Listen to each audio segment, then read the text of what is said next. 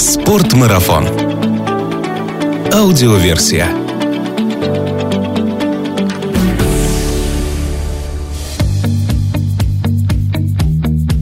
Здравствуйте, друзья! Это Артур Ахметов и «Спорт-марафон» аудиоверсия, подкаст об активном отдыхе путешествиях снаряжении для приключений и обо всем, что с этим связано. В начале этого выпуска я хочу задать риторический вопрос. Почему, выбирая между пассивным отдыхом на ближайших заграничных курортах и активным отдыхом в родной стране, мы чаще выбираем первое? Ну и хоть я назвал вопрос риторическим, с ним все же хочется разобраться. Итак, как же реально обстоят дела с туризмом в России, что нужно для того, чтобы начать путешествовать по родной стране, и существуют ли у нас действительно интересные места, кроме Алтая, Камчатки, Карелии и Байкала. Обо всем этом и многом другом сегодня беседуем с Вадимом Мамонтовым, основателем и директором туристической компании Russia Discovery, которая работает на российском рынке уже более 14 лет. Вадим, привет! Добрый день. Здравствуй, Артур.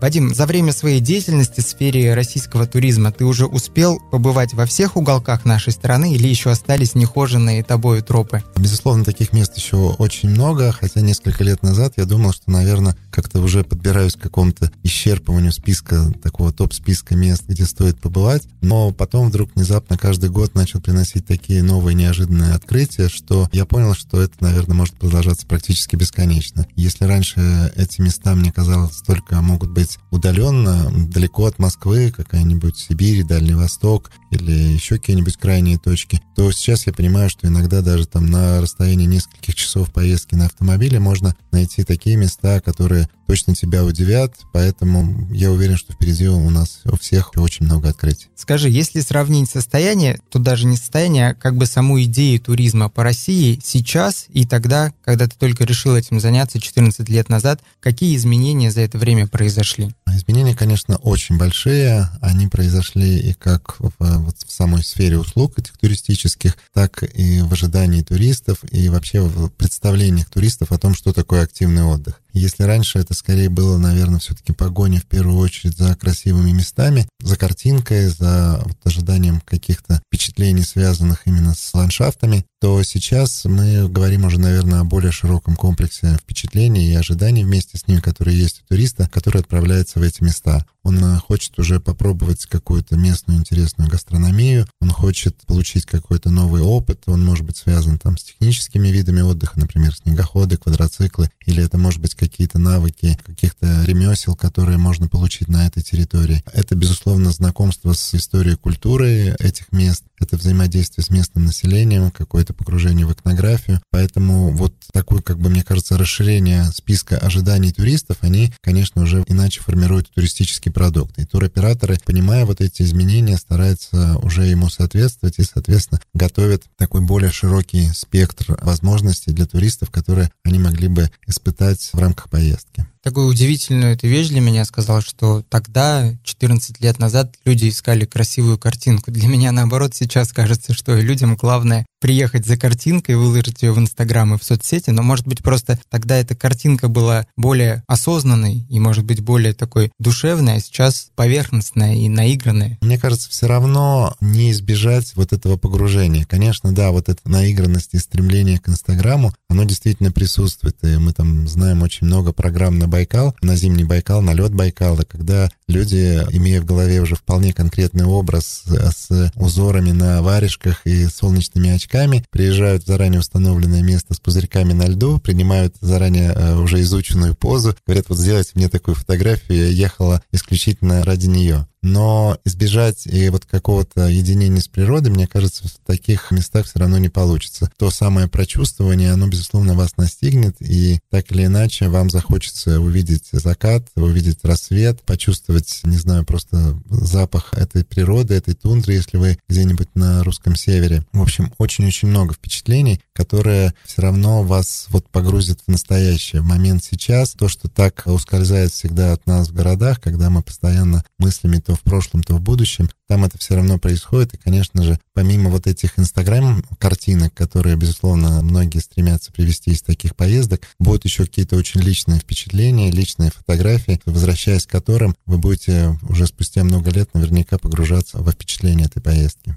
В любом случае, скажем спасибо Инстаграму за то, что он внес небольшой вклад в развитие туризма вообще по всему миру. Совершенно точно. Гигантский вклад, конечно же, да. Сейчас чувствуешь ли ты, работая вот в этой сфере, поддержку государства? Заинтересовано ли оно в развитии туризма? Может, есть какие-то программы поддержки или позитивные примеры? Безусловно, сейчас происходит достаточно большой разворот власти в сторону развития внутреннего туризма. Это как и путешествия наших соотечественников по стране, так и вовлечение иностранцев в путешествия в Россию. Конечно, сейчас очень многие надежды, они связаны вот с реализацией недавно опубликованной и утвержденной правительством стратегии развития туризма до 1935 года. И, конечно, наверняка в ближайшее время появится много документов, которые будут раскрывать положение этой стратегии и предлагать какие-то реальные меры поддержки. Конечно, Конечно, есть уже примеры того, как власть, не дожидаясь запуска этой программы, предлагает какие-то локальные, как правило, меры по поддержке тех или иных проектов. Есть и, наверное, федеральные какие-то варианты, которые мы точно знаем, что обсуждаются. Мы участвуем в этих обсуждениях. Например, льготное кредитование туроператоров на строительство объектов коллективных средств размещения, на приобретение снаряжения. И очень рассчитываем, на самом деле, на эти меры поддержки в некоторых проектах, которые мы предлагаем туроператорам. В частности, вот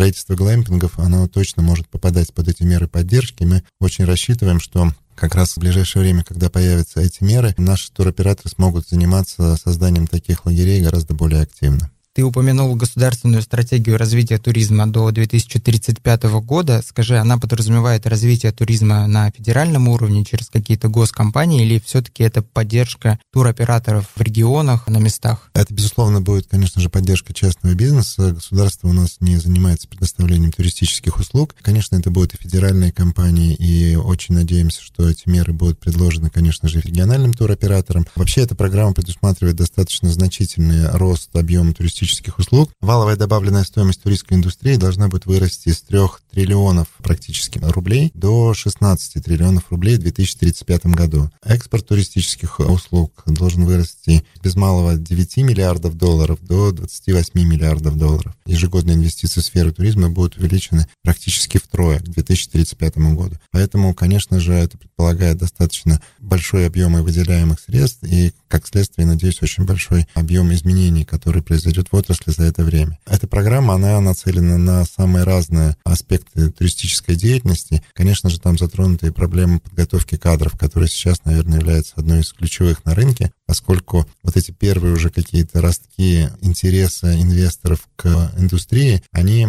зачастую сталкиваются с тем, что просто нет людей, нет команд, которые способны были бы браться за большие, сложные, интересные туристические проекты. Конечно же, там предусмотрена поддержка развития коллективных средств размещения, ну, в частности, затронут вопрос, связанный с НДС для коллективных средств размещения, который, ну, по опыту большинства стран должен быть совершенно иным для этой отрасли по сравнению с общим его размером в стране. Безусловно, речь идет о создании каких-то специальных туристических кластеров, о выделении списка приоритетных территорий. Программа предусматривает то, что будет на территории нашей страны в ближайшее время выделены приоритетные территории туристического развития, и именно на них будет осуществляться в первую очередь вот эти вот пилотные проекты по развитию. После того, как уже эти проекты будут отлажены, реализация их пройдет, тогда этот опыт будет расширяться на другие территории страны. Вадим, а в чем проблема с кадрами? У нас в стране не учат или учат, но людям просто негде получать опыт? Ну, я в первую очередь говорю про кадры для вот именно нашего сегмента активного приключенческого туризма. Мы именно в нем, наверное, остро чувствуем его необходимость. И вот последнее мое общение со многими очень нашими партнерами, они как раз подтверждают эту историю. Все либо говорят, либо даже уже делают свои собственные школы инструкторов,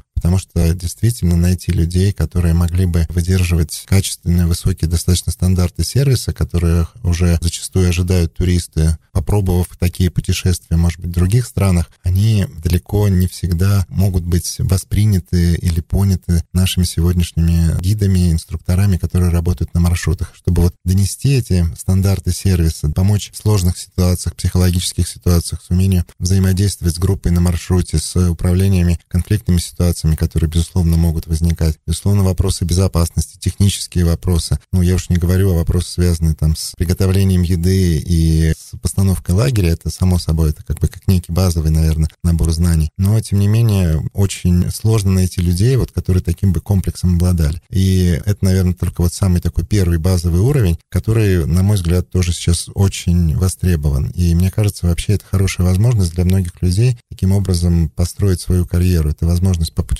по всей стране, получив при этом ну, достаточно интересную профессию. И будучи таким хорошим гидом, я уверен, что сейчас, в ближайшие несколько лет, вы точно можете быть востребованы в самых разных регионах страны, будь то плато Путарана, Камчатка, Чукотка или какая-то другая территория. Вадим, еще раз хочу вернуться к стратегии, о которой мы говорили. Просто прозвучала тобой фраза «экспорт туристических услуг». Хотелось бы уточнить, что она означает. Это привлечение туристов в Россию. Да, да, да, безусловно, речь идет именно об этом, то есть продажа путешествий по нашей стране иностранцам. И мы вот как компания, безусловно, видим для себя в этом направлении очень большую возможность для будущего роста. Мы считаем, что здесь можно расти кратно практически каждый год. Интерес к стране большой, наше участие в выставках подтверждает это. Иностранцы с очень большим интересом относятся не только к самым популярным в России там, местам, не только Москва и Питер их, безусловно, интересуют. Есть достаточно много объектов ЮНЕСКО, которые в первую первую очередь интересны для них, и многие готовы уже отправляться даже в такие путешествия, минуя свои локальные агентства, выбирая нас напрямую как поставщика таких услуг.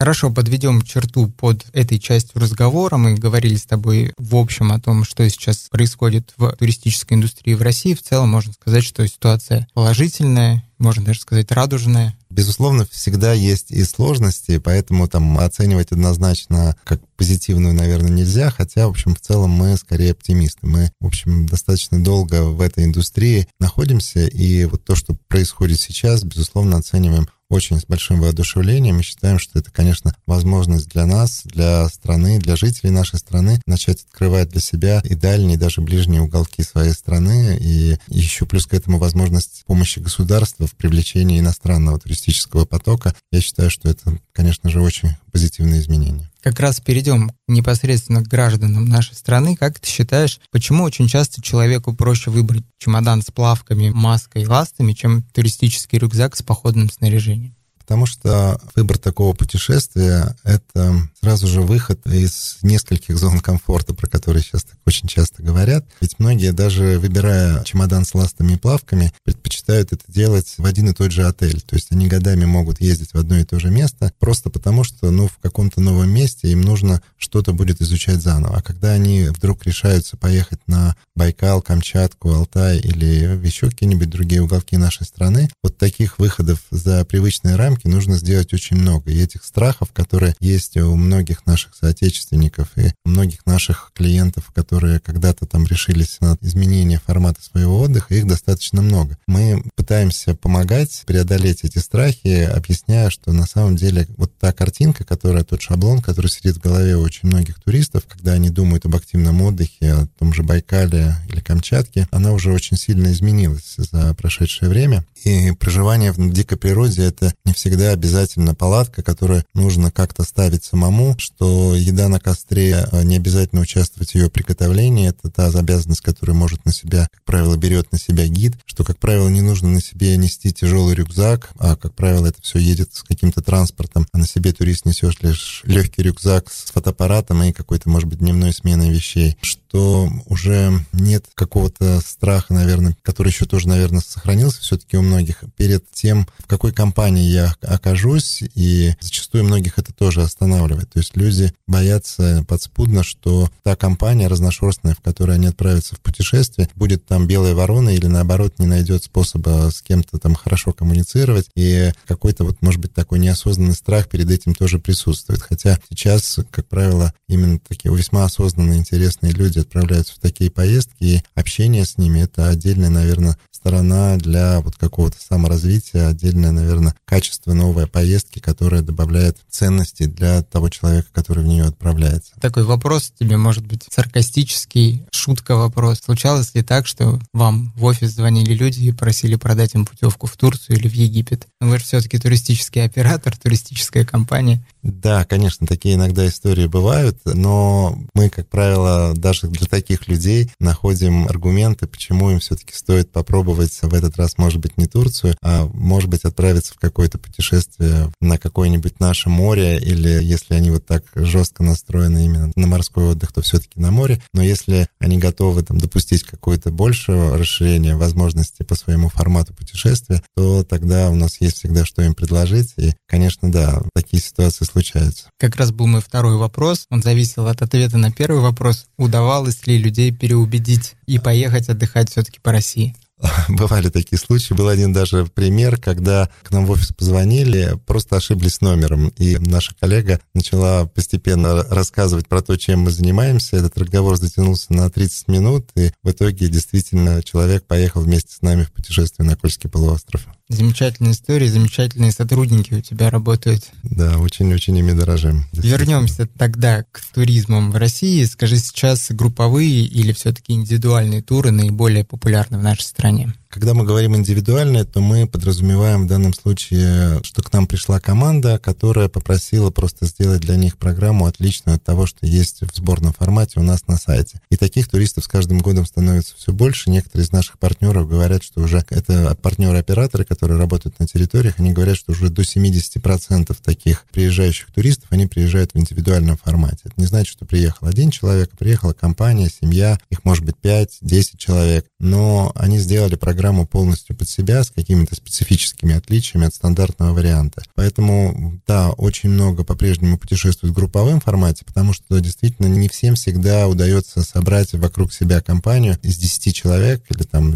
хотя бы из 5 человек. Ну и, конечно же, стоит отметить, что индивидуальное путешествие, оно все-таки, как правило, оказывается несколько дороже, потому что подразумевает там отличие от стандартного варианта и что влияет, безусловно, на стоимость. И для вот тех людей, которые выбирают такой стандартный формат, стоимость получается несколько дешевле, наверное.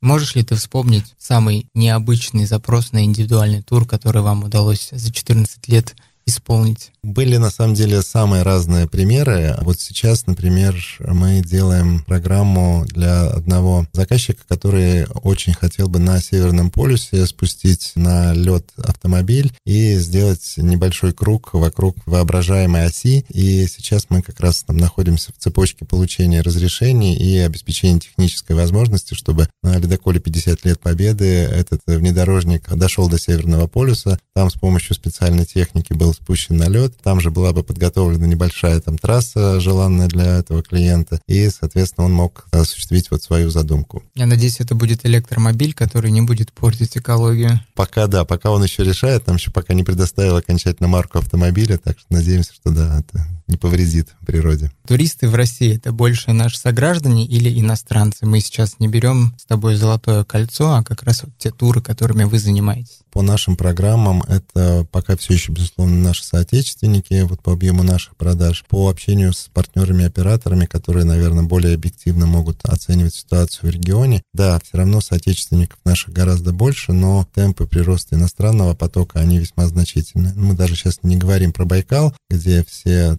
немножко напуганы или раздражены большим китайским потоком. Даже и такие более, наверное, нейтральные в этом контексте регионы, они все равно признают, что пока основную часть трафика составляют российские туристы, тем не менее иностранный трафик сильно растет. Ты знаешь, недавно как раз мы записывали подкаст про Байкал с Алексеем Стрелюком, и вне подкаста он сказал мне, что вот эта история с китайскими туристами на Байкале, она слегка преувеличена, что их там много, но где их сейчас немного. Приезжаете на любой курорт, и там много этих туристов. Курорт, да, но если брать какие-то регионы страны, куда мы отправляем наших туристов, ну, наверное, я бы, может быть, добавил еще Кольский, куда потянулась тоже уже вереница китайских туристов смотреть на северное сияние. Наверное, каких-то еще таких ярких примеров китайского присутствия я бы, наверное, сейчас не отметил. Поэтому, возможно, эта картинка, она просто на контрасте. То есть пока вот другие регионы настолько этой частью иностранцев не охвачены еще. У вас в офисе есть человек, который говорит по-китайски?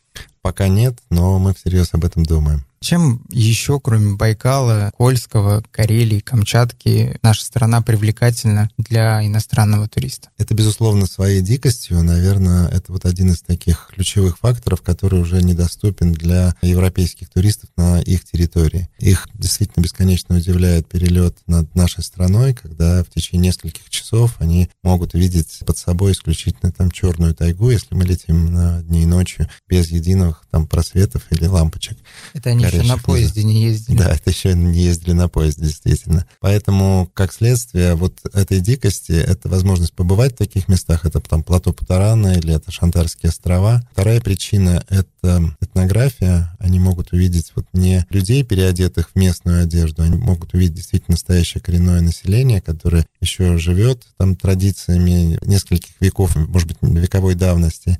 И поэтому так интересны туры на Ямал, на Чукотку, на Кавказ, на наш. В этом, наверное, для них такая тоже очень важная, интересная ценность. Ну и, конечно, сама вот природа, ее необычность, ее многообразие по всей территории страны, от дюн на юге страны до тундры, невероятно красивой на севере, конечно, это тоже дает такой достаточно большую привлекательность, создает для иностранцев твоей практике часто ли люди, ну, в частности, иностранцы, один раз попутешествовав по России, возвращаются снова и снова? Или один раз съездили, не, спасибо, России мне хватит? Нет, нет, нет, нет, конечно, нет. Очень много есть примеров, когда возвращаются неоднократно, и действительно это могут быть совершенно разные климатические пояса страны, чтобы познакомиться с действительно вот этим разнообразием нашей природы. Есть примеры, когда приезжали иностранцы по три, по четыре раза, но, конечно, нужно очень такое первое открытие страны, чтобы оно произошло для них в таким очень дружественном формате развитии. И если это происходит, то, как правило, да, какие-то новые возникают идеи про поездки впоследствии.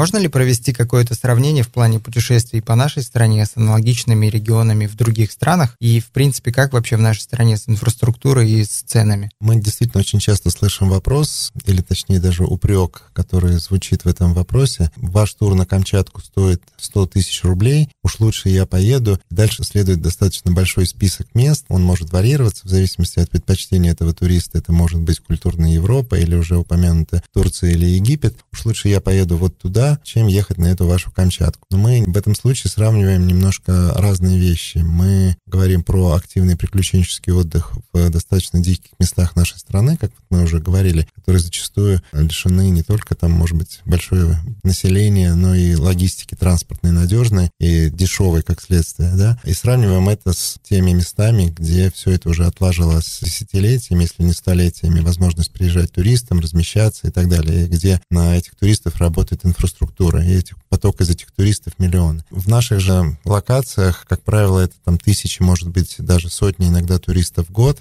и поэтому, конечно, для обслуживания такого количества туристов пока не рентабельно не строить магистрали, не создавать те самые гостиницы в этих диких местах, и, как следствие, цены на такое обслуживание достаточно высоки. Но, тем не менее, сейчас ситуация меняется, поскольку развиваются технологии, которые позволяют достаточно легко создавать средства размещения, которые комфортны для туристов, дают практически отельный уровень качества, отельный уровень сервиса, и в то же время стоит таких вполне себе разумных денег, которые могут себе позволить некоторые из наших партнеров-туроператоров. Такие проекты у нас уже есть. На Кольском полуострове мы построили глэмпинг, где весь этот летний сезон принимали наших туристов. Такой же глэмпинг появился в Хабаровском крае, и я думаю, что на следующий год еще таких глэмпингов появится, ну, наверное, даже больше десятка в самых разных уголках страны.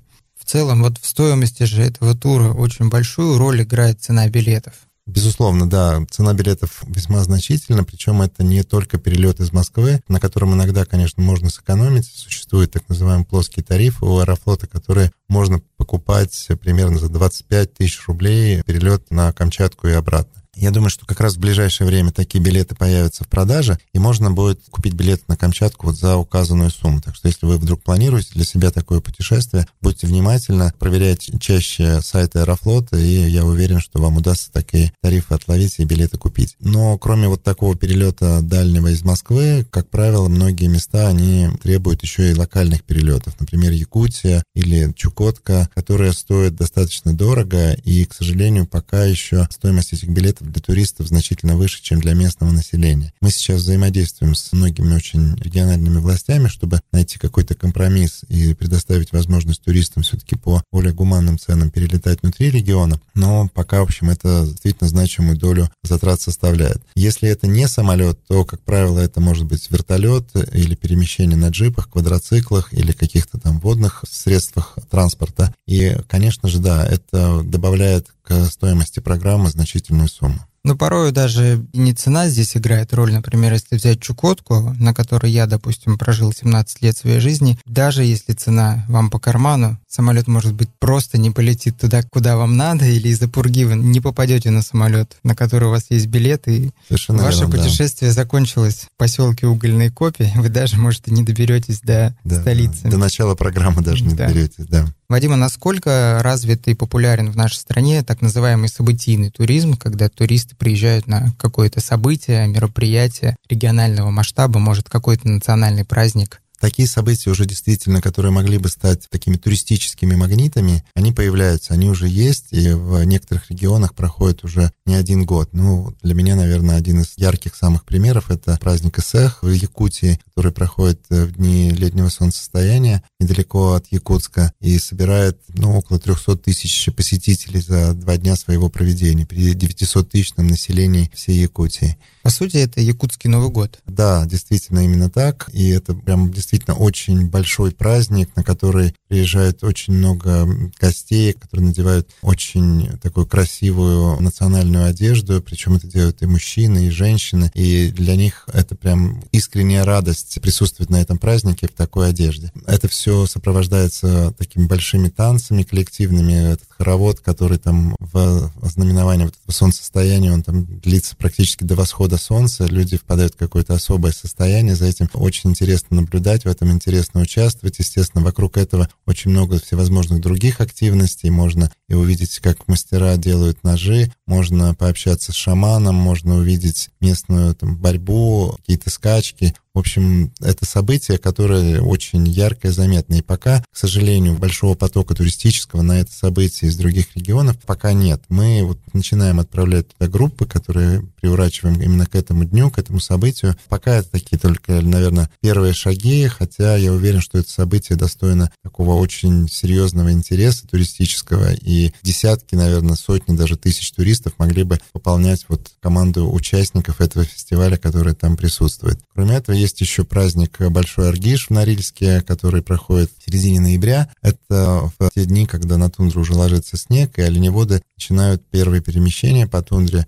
как раз вот когда такой караван из оленей идет, это и называется Аргишом. И вот этот праздник тоже теперь проходит каждый год на риске. С прошлого года он включил в себя еще и дудинку. Местное население получает, у них появляется возможность выбраться в город, представить свою какую-то культуру, танцы, песни, катают на оленях, показывают свои чумы. В общем, для города, конечно же, это тоже яркое событие. И пока, наверное, вот такого интереса у московских жителей, московских туристов это пока еще тоже не получила, но требуется, наверное, какое-то время, чтобы вот какая-то картинка, какой-то вкус этого события постепенно добрался и до москвичей, чтобы они тоже решили туда отправляться в это время. Я думаю, будет больше туристов, если ты расскажешь, чем таким вкусным можно полакомиться на этих обоих праздниках. Ну, если говорить про большой аргиш, то это, конечно же, э, всевозможный выбор продуктов из оленины, самое разное от того, что производит даже местный мясоперерабатывающий комбинат, там на 99% многие колбасы состоят именно из э, мяса диких оленей, что, в общем, наверное, исключительно качественный и такой диетический, можно даже сказать, продукт. Кроме этого, безусловно, очень большой выбор рыбы.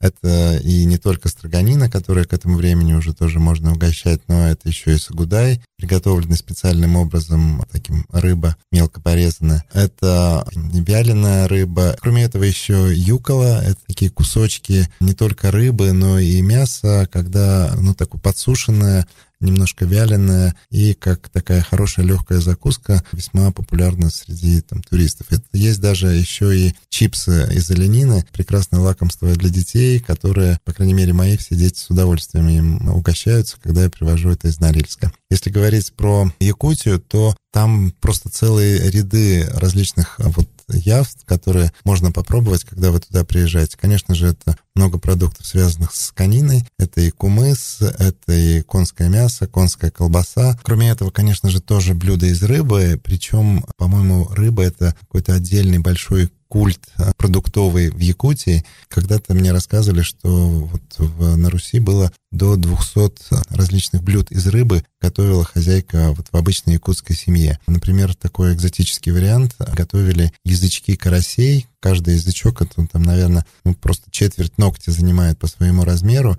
но, тем не менее, считалось, что каждая уважающая семья, если вдруг она там собирается делать какое-то большое застолье, свадьбу или что-то еще, обязательно должна подать такое блюдо. То есть э, вот из там, невероятного количества рыбы карасей, соответственно, вырезался этот язычок, потом все это собиралось, замораживалось, и на вот праздник такое блюдо подавалось. Ну и всевозможные другие вариации из рыбы. Это могут быть и котлеты, это жареная, это копченая, это замороженная, порезанная рыба. Это вот как раз та самая строганина, по которой даже в Якутии зимой проводится фестиваль строганина, на котором соревнуются команды, кто из них сделает более высокую горку из вот этих завернутых, как бы сказать, рулончиков из рыбы, которые образуются, когда вот такую тонкую стружку снимают с замерзшей рыбины. И самая высокая башня, она как бы такая горка, она считается, что вот эта команда победила. Поэтому, да, рыба — это, конечно, отдельное большое разнообразие в Якутии. Знаешь, хорошо, что мы с тобой о еде стали говорить уже ближе к концу нашего подкаста, потому что аппетит разыгрался не на шутку. Вадим, твои ожидания на ближайшее будущее, может быть, есть какие-то места, о которых мы еще не слышали, но ты чувствуешь внутри, что у этих мест есть огромный потенциал? Да, конечно, таких мест очень много. И э, на самом деле иногда даже не стоит, может быть, не нужно уезжать так далеко от дома, чтобы найти эти места. Но давайте поговорю пока о дальних. Безусловно, назову Кольский полуостров, который постепенно уже, да, становится таким брендом, можно сказать, туристическим брендом России. Мы вот в нашей команде, в нашей компании очень любим это направление. У нас даже программа называется «Притяжение Кольского», потому что, побывав однажды на этой территории, ты понимаешь, как каждый год в конце лета тебя снова и снова начинает туда манить, притягивать, и ты снова хочешь вот окунуться в это многообразие красок, которым покрыта тундра в это время, почувствовать волнующееся море, Баренцево море, увидеть оленей, увидеть северное сияние, увидеть вот эти невероятные скалы, и это невероятное, конечно, место, обязательно стоит там побывать. Конечно же, это Шантарские острова, которые не так давно появились тоже в нашем каталоге, это места, где гарантированно можно увидеть китов, практически все лето мы делаем туда программы, и каждый раз люди вот увидевшие это, увидевшие китов в дикой природе, совершенно по-другому, мне кажется, начинают смотреть на мир, на жизнь. И просто испытав эту энергию, кажется, что она поселяется в них надолго. Безусловно, это плато Путарана, где невероятное количество больших водопадов, озер, рек, и вот эта энергия от этой падающей воды, мне кажется, она не просто пропадает, да, не, не просто превратилась потенциальную в кинетическую и пропала, а мне кажется, она висит там в воздухе и проникает во все живое, что там находится. И постояв однажды рядом с таким водопадом, вы точно совершенно заряжаетесь этой энергией. А это, безусловно, наш Кавказ, Кавказские республики, которые, наверное, немножко пока зоне страха многих наших соотечественников находится по ощущениям, да, боятся ехать в Чечню, боятся ехать в Дагестан, но с туристической точки зрения это совершенно точно с территории с очень большим потенциалом. Это и картинка, это и этнография, это и возможность попробовать кавказскую кухню, услышать очень интересные истории, испытать на себе действительно такое очень теплое гостеприимство. И поверьте, вот действительно эти стереотипы, которые нам мешают пока туда отправиться, они не имеют ничего общего с реальностью. Поэтому территорий очень много. Выбирайте, и я уверен, что вы найдете что-то под свои предпочтения и свои ожидания. Вадим, ты упомянул плато Путарана, там снимался фильм «Территория». Я еще знаю фильм «Как я провел этим летом», который снимался на Чукотке. Да, Есть еще «Левиафан», который снимался... Териберки, совершенно верно. А да, еще фильмы, вот в которых природа является неотъемлемой частью фильма, настроения фильма – ну вот это, наверное, ключевые, причем все эти фильмы, они значительным образом повлияли на туристический поток. Но, возможно, вот про Чукотку, да, она стала популярнее, но, наверное, от этого не стала сильно доступнее. Все-таки высокая стоимость билетов пока не позволяет туда так достаточно сильно заметно расширить поток. Но что касается плато Путарана, после выхода фильма «Территория», хотя речь там идет именно как раз в фильме про Чукотку, но большинство пытливых зрителей увидели в конце строчку, что команда фильма благодарит Таранский заповедник. И э, действительно, наверное, три четверти фильма посвящено природе именно этой территории. И, конечно, мы за год увидели рост потока на это направление практически вдвое. Похожая история произошла и с Териберкой, которая стала символом такой вот, наверное, потерянного поселка, заброшенного поселка. И это сейчас, конечно, меняет эту территорию. Очень многие люди едут туда, чтобы увидеть это. Даже в одной из наших программ мы делаем туда поездку в начале мая, чтобы как раз тоже посмотреть китов. В это время они подходят достаточно близко к берегу, их можно увидеть. Мы тоже ездим по улицам Териберки, и наши там коллеги показывают, собственно, как виды этого поселка выглядят на экране в, в ленте фильма и как они выглядят на самом деле. И кроме нас, конечно же, это делают и многие другие люди, а, организуют поездку в этот поселок. Поэтому сейчас я думаю, что жизнь Териберки начнет заметно изменяться. Есть вот такого турпотока, который туда сейчас приезжает. Наш подкаст подходит к концу. В конце подкаста у наших гостей есть возможность сказать что-то нашим слушателям. Что бы ты хотел им рассказать еще, может быть, о России или подсказать что-то, что сподвигнет их, наконец, путешествовать по нашей стране? Я думаю, что каждому из нас, из вас стоит просто немножко переосмыслить свои страхи, которые вам